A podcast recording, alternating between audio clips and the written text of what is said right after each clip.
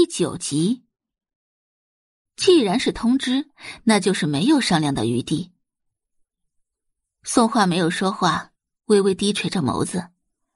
他既然答应了完成原主的心愿，就不能出尔反尔。替嫁是吗？行，那他便会会这个传说中的玉婷之。须臾，宋画抬头看向宋大龙。还有其他事吗？不等宋大龙回答，宋画便从椅子上站起来。如果没有其他事的话，我就先回房间了。他走得很潇洒，留下宋大龙和宋磊两人站在原地。宋画走到门外，瞥了一眼站在书房门口的王管家。我的房间在哪里？哦，在这边。王管家立即带路，一直把宋画带到门口。王管家这才反应过来，他为什么要听一个乡下野丫头的？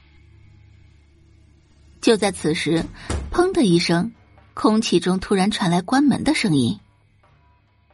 这突如其来的声音让王管家吓得一抖，他看着被关上的房门，紧紧的皱着眉。要知道。在这个家里，连宋宝仪都没有给过他气受。宋画不过是一个从乡下来的野丫头而已，她凭什么？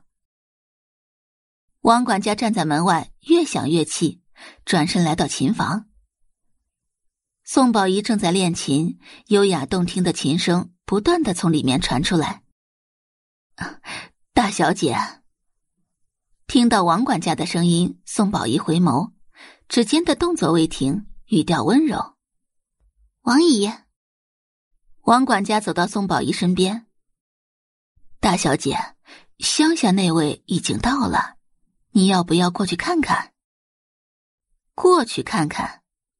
宋宝仪的眼底含着一层讥诮。一个村姑而已，值得他亲自去看？王管家接着道：“哎呀，您是不知道他的气焰有多高。”昂首挺胸的，那样子好像她才是这个家的大小姐一样。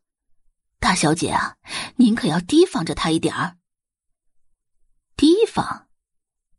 宋宝仪轻笑出声：“一个乡下来的小村姑而已，她还真没放在眼里。”王姨，她是我姐姐，本来就是这个家的大小姐啊。而且姐姐刚从乡下回来，生活习性。都跟我们不太一样，有些事情啊，您别跟他一般计较，多担待着点儿。瞧，什么叫知书达理、善解人意？这不就是吗？人跟人果然不一样。跟宋宝仪比起来，宋画简直连粗鄙不堪的野丫头都不如。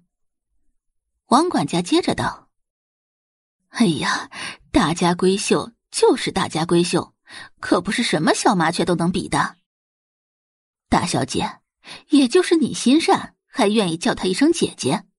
换成旁人的话，谁愿意多看她一眼？她本来就是我姐姐呀。宋宝仪转头看向王管家，王姨，以后这样的话可千万不要再说了。王管家在心里感叹着，终究还是宋宝仪太善良了，点点头道：“哦，好的。”练完琴，宋宝仪来到父母的卧室。妈，你和爸爸见过姐姐了。宋宝仪不提还好，提到宋画，周磊就一肚子火。哼，那个小野种真是太没教养了，跟我们说话的时候尖酸又刻薄，哪里还有一个女儿该有的样子？怪不得都说穷山恶水出刁民。宋宝仪给周磊倒了杯茶。柔声道：“哎呀，妈，来喝口茶。姐姐毕竟从小在乡下长大，说话没有分寸，那也是有情可原的。你何必记在心上呢？常言道，不跟傻子论长短。”周磊接过杯子，温润的茶水入喉，心里的火气消散了几分。